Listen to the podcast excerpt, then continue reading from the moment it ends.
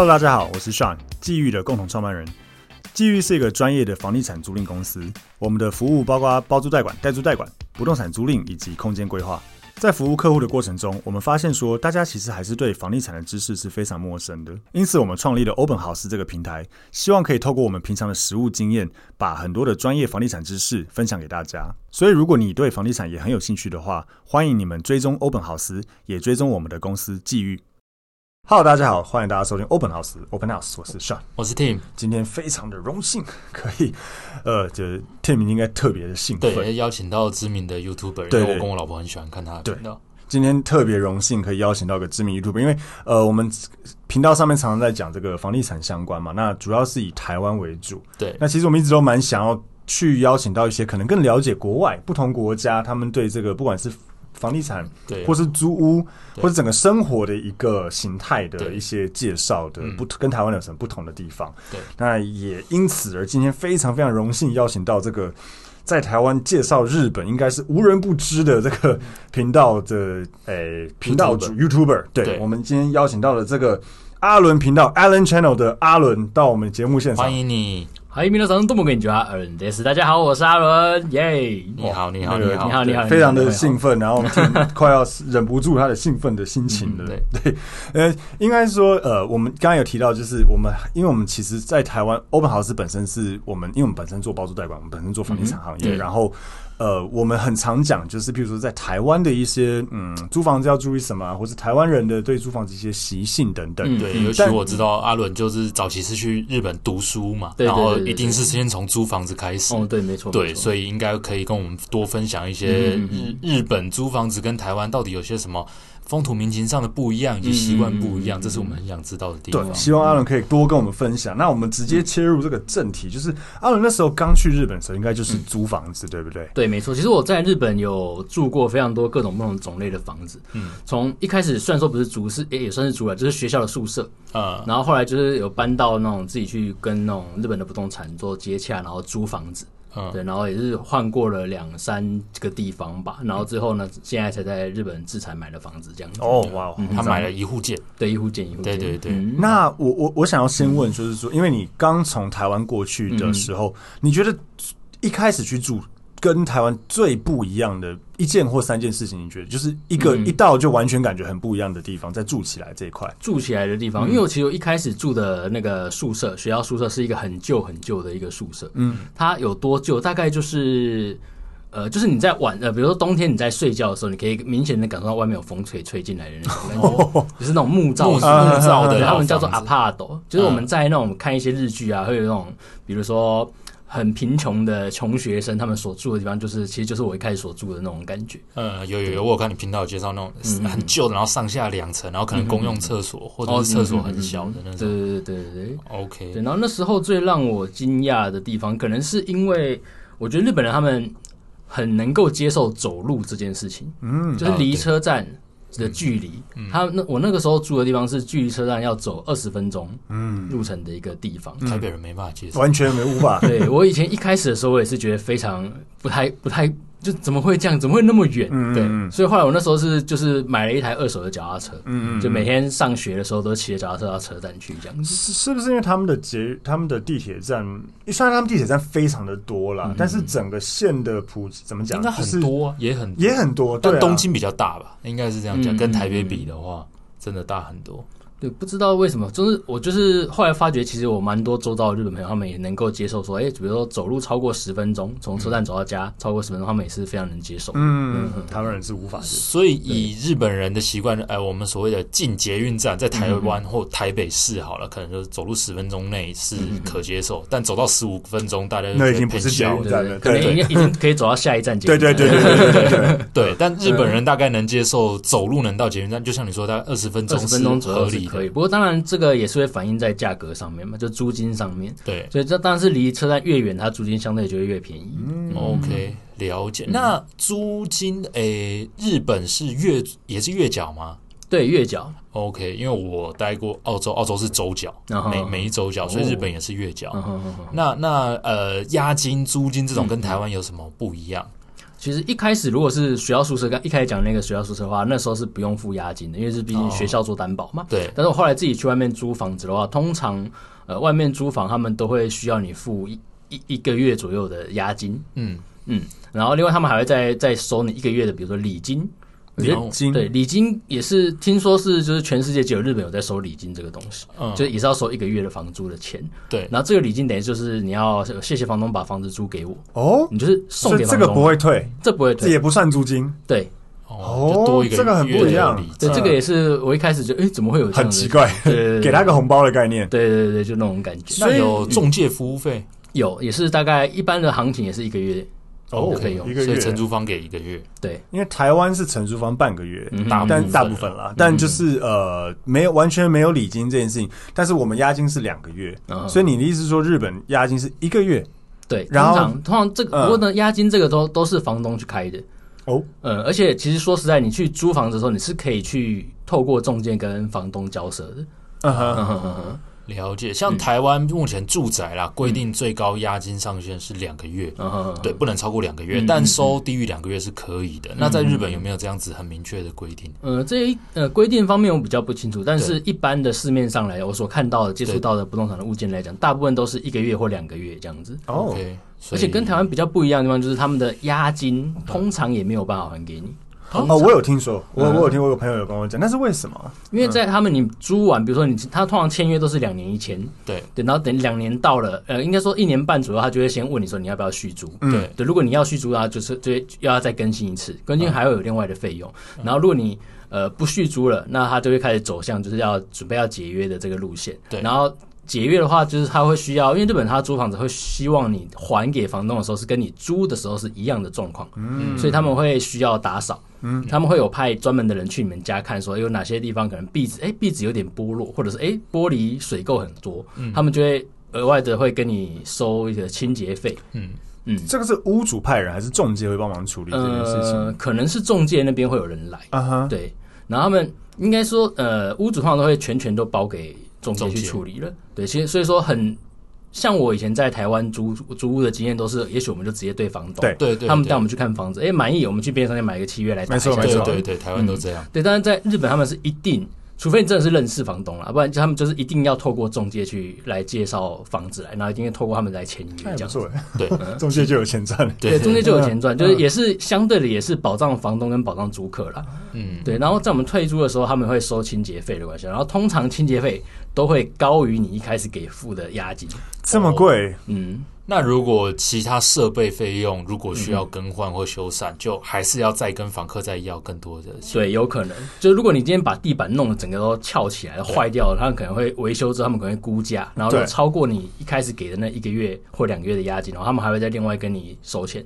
所以在日本扣押金算是很常见的事情。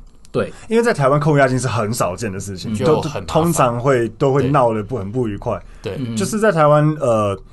我们合约签署的恢复原状，嗯、通常不是真的恢复原状。就像你讲的那个玻璃水垢，那个都对，只要是无法追究，或是说油漆正常使用范围内，对，我们都会说是正常使用痕迹。可你意思说，在日本，他要。完全干净的还给屋主是很常见的状态，对，没有错。所以因为他们会要准备把房间整理好，要再准备再租给下一位客人，他们所以说他们也不会希望花太多时间在这个整理上面。这个很不一样，所以对他们来讲，扣押金是一个蛮天，也不是应该说很很合理合理的事情。台湾房客你要跟他扣押金，应该说他们也都有这个认知跟习惯，对他有一个认知，对对，觉得该扣到恢复原来样子，他们是 OK。对，但是当然也是有有办法去节省这些钱，就是比如说你在你自己扫啊，对，就自己扫，就是就是在要退租之前，你就花点时间，比如说去买一些储水垢的东西啊，好好的把呃浴室的镜子啊，把它打扫一下，对，把它打，或者是把地扫一扫啊，然后或者是把一些。墙壁上可能有一些脏污，你看你有办法洗掉，没办法的话，可能他们市面上其实有卖一些，就是那种日本超多的，台湾最爱买那种小物，对对对，就是可以哎，如果有点壁纸有点怎么样，你可以稍微去涂涂涂，可能就让你看不出来这样子。其实这样的话是有办法去节省那些。整理费用的，哎，那我好奇问几个问题。首先就是，呃，刚刚有说，那如果是续约，也会有其他费用？续约会有些什么费用？续，因为通常我们租房，在日本租房子，我们都是会透过中介打合约嘛，所以说一定会有一个月的中介费。哦，续约还是会续约还是因为等一下他们又介入进来要来帮你处理这些事情，所以还是会我们要不继续好好赞。然后呢，还有对，还有什么？就其实有蛮多的，像我们一开始诶，就是租房子的时候，其实就是就是礼金押金，就一般来礼金押金各一个月，然后中介费一个月，对，然后等全部加起来的话，大概你一开始租所要住第一个月的时候，你已经要付大概呃一个月的。呃，房租的五倍左右，嗯，差不多。还有很多，因为我们还要付一个所谓的叫做保险，算是保险的那种哦。那个保险是所谓的租金保险吗？我有听我一个朋友在日本讲，他们有一个就是，可是我以为那是房东买的，就是那个可以保障呃，房客要是不缴租金，他还是有租金。对，保险公司会帮他付租金。然后外国人有时候外国人跟日本本地人又会有不一样的待遇，这样子哦。尤其是他们外国人通常都会建议你一定要有一个保证人。加入一个保证人公司，他那也是要收你一个月，然后你契约更新的时候，他还会再再跟你继续收这样子。好，所以你说保证人要收一个月，意思是有那种专门在帮外国人当保证人的公司吗？有有有，哦，好酷哦！就光收这个保，然后所以他保证人也要钱，然后刚刚你讲的这个租金保险是房要房客。这里支付，屋主要房客花钱买这个保险。他们还有另外一个保险叫什么？类似像那种二十四小时的安心保险，就是如果你你今天假设你忘记带钥匙出门了，嗯，你可以找他们来，就是帮你开锁，对对之类的。或者说你今天临时突然间水管爆了之类的，假设来讲比较可怕一点，水管爆了，他你马上打一通电话，他们就有人来帮你修这样子。可是那个这个都要额外房客付费，房客付，但有一些。这也要看你的中介，他中介通常都是会推荐你这些都要。对，像我们一般留学生可能比较单纯啊，对，比较单纯，就觉得说不加是不是不行哦？然后就会有些人会怕，所以他就会加。但是其实有一些是可以跟中介去商量看看的，但是基本上还还是得加了。那那个保险是多少钱呢？都这大概都是一个月左右。哇，那很贵贵哦。嗯，所以真的是你。你刚租房子就会先喷掉一大笔钱，一一次性的，呃，就是说，呃，一次就两年，一次两年这样子，然后给一个月，哦，嗯，哦，所以所以这个保险费缴进去，像你刚刚讲这什么修缮的保险缴进去，等于说我这个缴了一个月的这个租金进去之后，这两年间只要有这些修缮问题，或是忘记带钥匙，打到那个保险公司，他就会派维修人员或是开锁人员来，会来，但是就是他们会派人来，但是有可能会被再另外收费。哦，所以其实我一开始很不能够理，虽然我现在也是不能很能 理。对，对，就什么都要钱。对对对对对。OK，所以他们应该说日本人对于这种使用者付费的观念很强。对对对，不是光这个点就跟台湾非常的不一样，超级不一样，超级不一样。对，哎，那我有个很大的重要的问题，因为我之前有朋友一直在跟我讲说，在日本，呃，如果房东要涨租，就是。有两个东西，他有讲，他有说什么调涨是不能调涨的。对，这是真的吗？真的，因为其实日本的租屋环境就是。百分之百是站在房客这边的，对。对。对，他们你房东没有办法之后，今天说我想要卖掉了，所以你可能你本人契约打两年，但是你现在房客住一年，说我想要卖掉了，我要跟你解约，这个在日本是几乎是我没有看过的，嗯。而且我有些做不动盘好像是说这样子好像是违法的，但他可以卖吗？还是完全不能？他可以卖，但是卖就会变成要求解约了。对，卖卖掉的话就会变成他会去跟下一个买的人去谈，就是可能就是那种现在有人正在租，对，你要接受这个租客，那这跟台湾一样，台湾也有这个买卖不破租赁，但是就。就是如果我合约到期，假设比如说我跟你打两年约，假设你是房东，我是房客，我跟你打两年约，然后一个月两万块好了，台台币两万。那我到期之后，我说我要续约，但是你跟我讲说，好，你要续约可以，但我要涨价，这是不能的吗？还是说你知道吗？我目前接触到的好像是没有听过说要涨价的哦，但是我自己个人的经验啦，是在。两年约，我想要再续约的时候，我有跟房东杀价。对，我就说，因为我那时候是日币，原本是一个月是六万五，对，一个小套房。对，然后后来是签满两年约之后，我想要再续租，那时候就透过中介，因为我们还是没有办法直接得到，不会直接那个房东的，然后我们都说可不可以去跟他谈谈看，就是改成六万，嗯，就是但杀个五千块，对，杀个每个月五千块，这样加一加其实也蛮多。当然，当然，对对。然后后来他就说，那时候中介其实也是露出一点就是。嗯，这有点为难 呢，就是有点难。不过我帮你去讲讲看好了。但是可能因为后来是知道说，我那个房东是日本人，然后他好像有台湾的朋友，哦，他后来，然后因为我好像也都是都很按时的在缴对那个房租，所以后来他就说说 OK，就变成一个月六万这样子，哦，所以反而实物经验有谈便宜，没有变贵过。你没有被涨过房租？我没有被在日本那么久，或者什么之前在还没买的，从来没被涨过，我没有被涨过房租。哦，酷，嗯，这个很特别。嗯嗯嗯。那我想问一下，对于在找租屋的时候，日本呃租房子会不会有这种？排斥外国人以及其他限制，嗯、像我们自己租房子，可能屋主讲直接一点，大部分不爱租给老人，嗯、或不爱租给有小朋友或者养宠物之类的。这些在日本也都会遇到吗？日本绝对有啦，日本最喜欢歧视人，最喜欢歧视外国人吗？对吧？因为其实最最最直接来讲就是外国人，因为其实说实在，是最近几年疫情之前的这几年呢，对，呃，在日本外国人才变开始变多。嗯，在这之前，其实，在日本外国人其实并没有那么多，所以。很多日本人他们会对于外国人就会有一个可能就是说呃语言没有办法沟通，他可能不知道你会日文，但是他的既定印象就是你没有办法沟通。这如果之后会发生什么会很麻烦，所以通常我我那时候在租房的时候一直在碰壁，就是我什么都 OK，对，然后中介也觉得我都 OK，但是因为要不要租给你取决权最大的是在房东，对，所以在他们最后他们呃。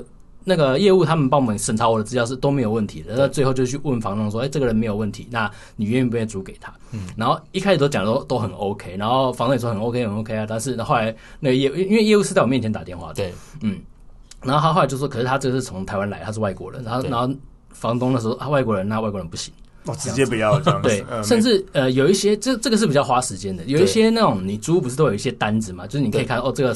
格局啊，然后对月租是多少啊？他会直接写说外国人不可，嗯嗯之类的。而且像你刚才讲，有些人会排斥老人嘛，还有小朋友的嘛。然后之前我有朋友，他曾经有看过婴儿不可，哦，就是有直接写在上面，对，直接写说你有，如果你是有带小 baby 的话，那是不行的。哦，所以宠物也一样，宠物也是一样，宠物通常都不能，通常都不行。对，然后你要可以带养宠物的的话，大部分都会比较贵。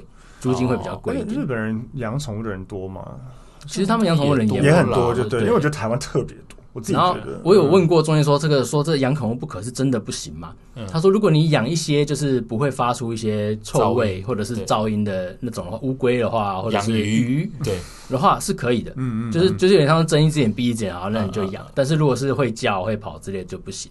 而且日本有些呃大楼他们规定也蛮严的，甚至说你可以养狗，但是你不能养大型犬。哦，对，就是也是会有那种规定，连犬种的大小都都会有记录之类。说你，因为他们有说怕会影响到同同栋的其他的。这种台湾有的大楼也有，对，他也有规定说你坐电梯的时候一定要抱着。有有，台湾也会这样。嗯，对。可是那这样听起来也蛮特别，因为台湾人其实有一票房东蛮爱租给外国人的。嗯嗯。原因是因为他们会觉得，呃，可以租比较高。嗯。在日本也会，对啊，外国人会会为外国人也愿意租比较贵，还是？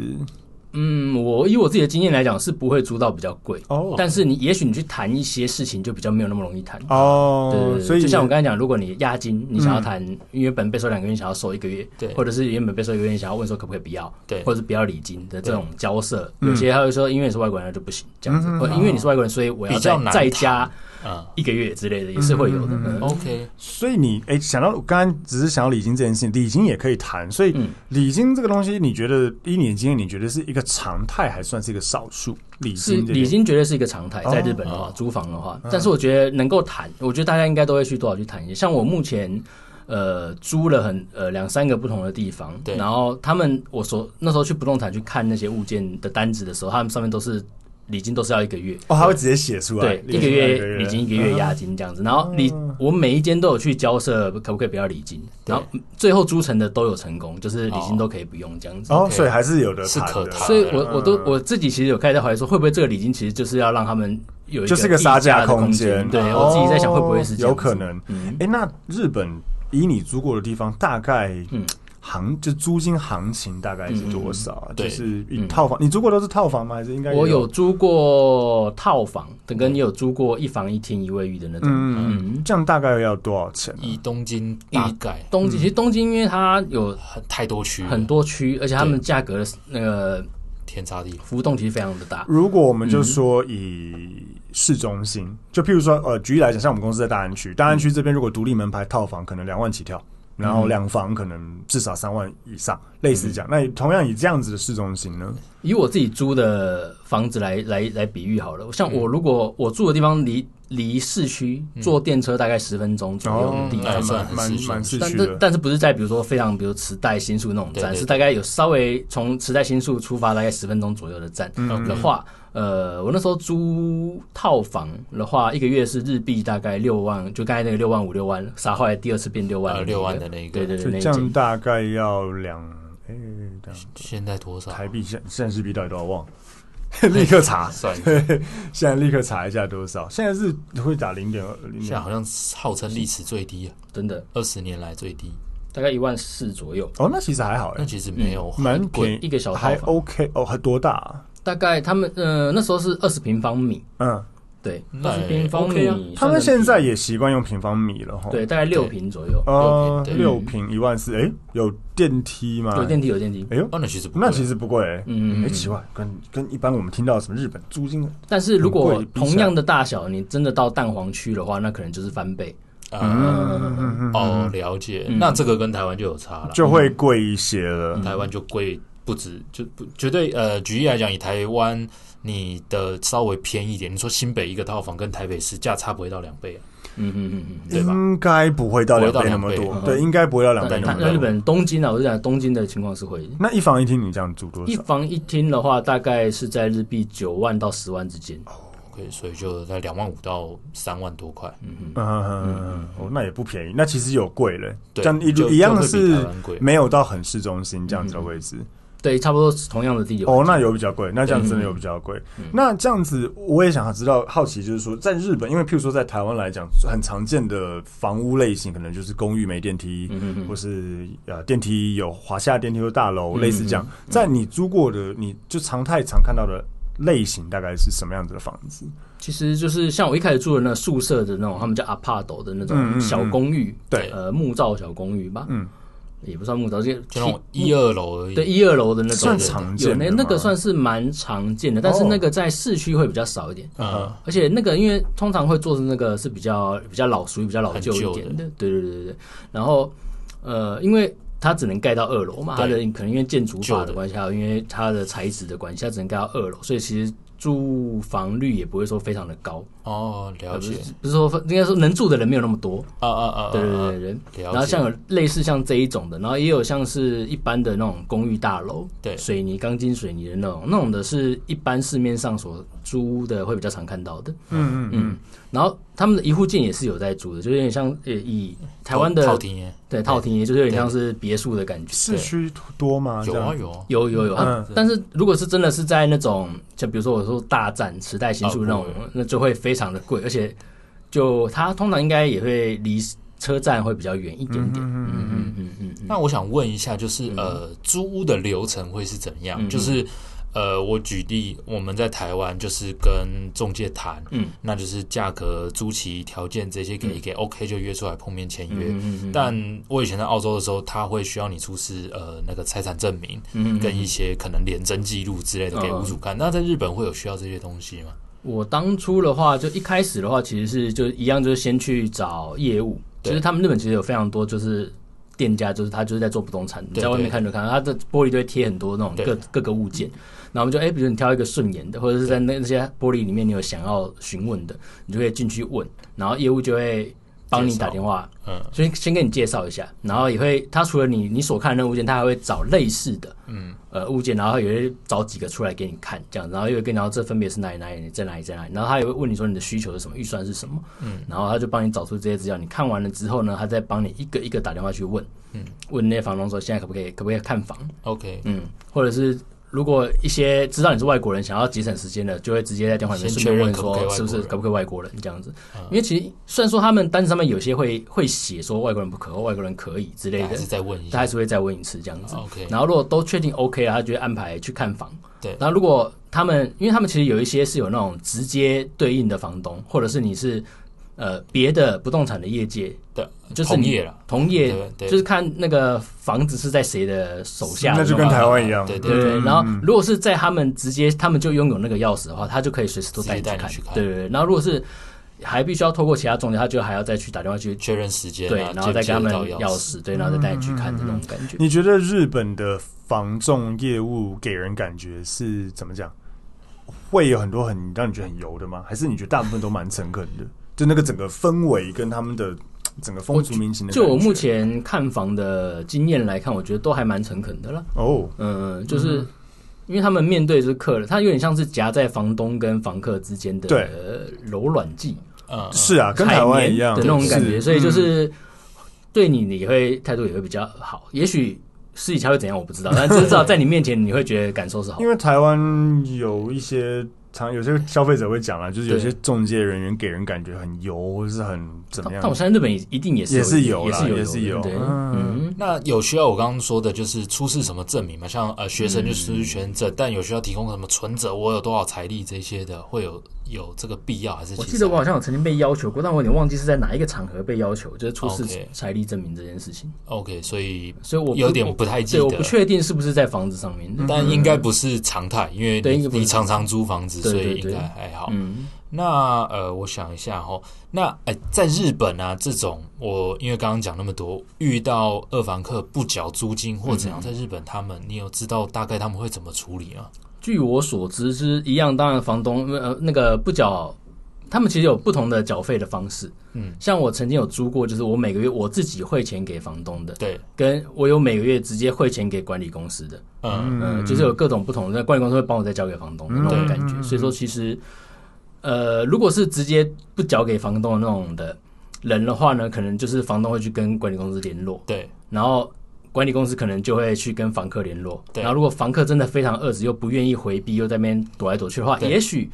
呃，管理公司他们就会去找我们当初所加入的那个保保证人公司哦，嗯、呃，去看要怎么解决这样子。哦，所以还有层层把关呢，是不是。对，因为在台湾就是台湾现在的租赁就是扣完两个月押金，还要再等两个月，屋主才有机会什么寄存证信函之类的，就要等很久。而且我觉得蛮有趣的地方是在日本，因为他们很常态性的几乎都给管理公司或是中介，嗯、或是他他会有很多辅助的公司，像你讲的保证保证人的公司，嗯、对对对，保险的公司、中介的公司、管理的公司都可以介入。都可以介入处理，可台湾因为跟直接跟屋主租是很常见的一个状态，所以变成说，就真的就是两方直接这样子，他没有一个中间没有缴那些费用啊，对，所以没有办法。就对了，如如果透过中介，至少中介会帮忙处理。但就是简单来说，在日本，你几乎没有遇过，譬如说像我们，他们也有那种租房网站吧，几乎没有遇过屋主自己租。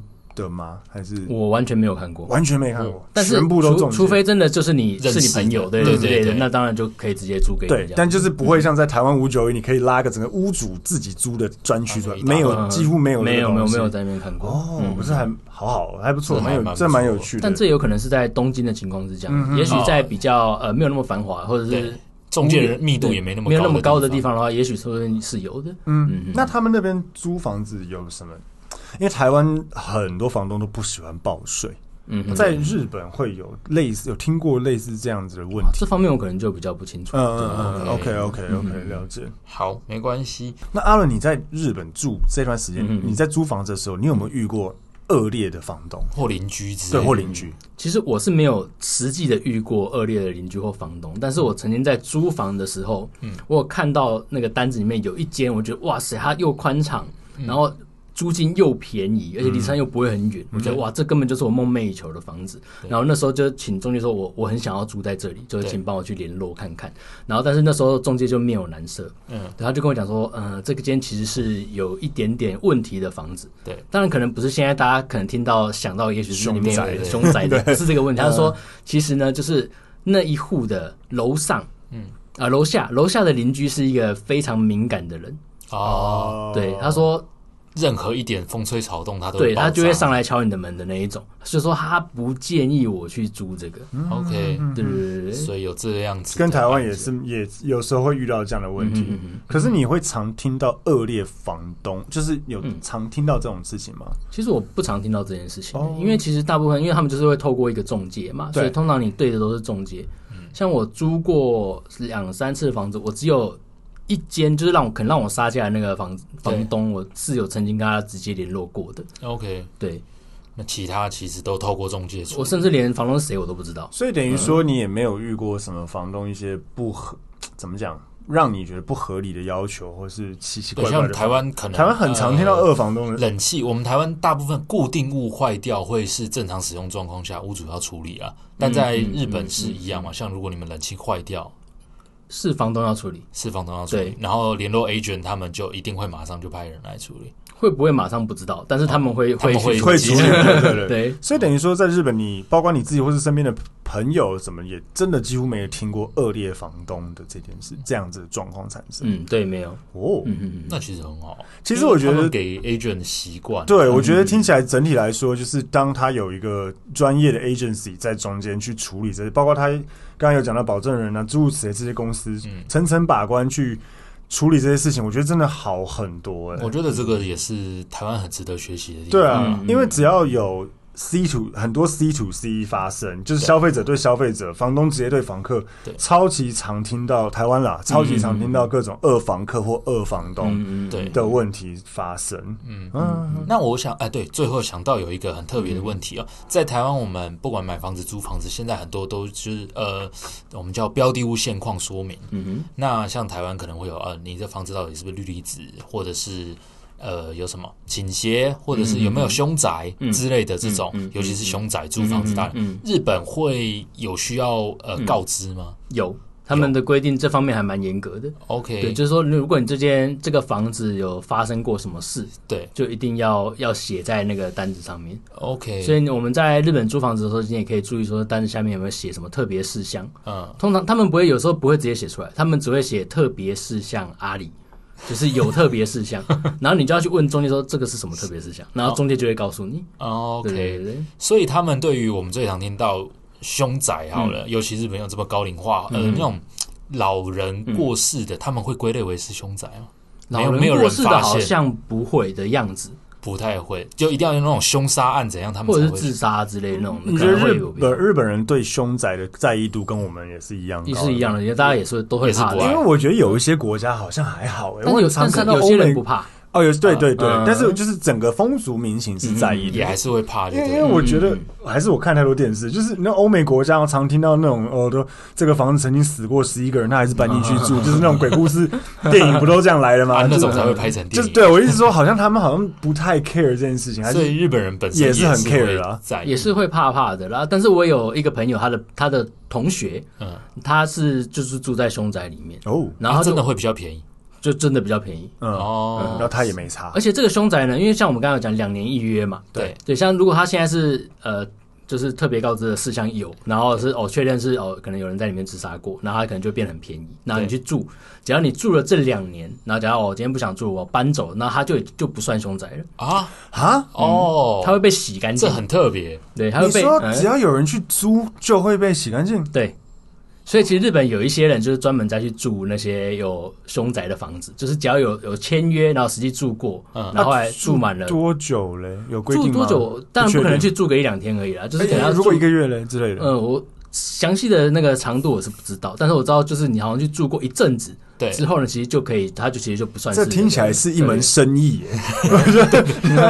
我们台湾人的观点就觉得，我就成立一个公司，然后就这种凶宅去派人去住个一个月两个月，然后就不是凶宅了，然后房租就可以提高了。这真的只有台湾人会想。对，不是啊，不是啊，这很妙哎，因为在台湾，以台湾的规定是一日凶宅，终身凶宅。对，除非他拆掉，除非拆掉，就是你只要有凶宅过。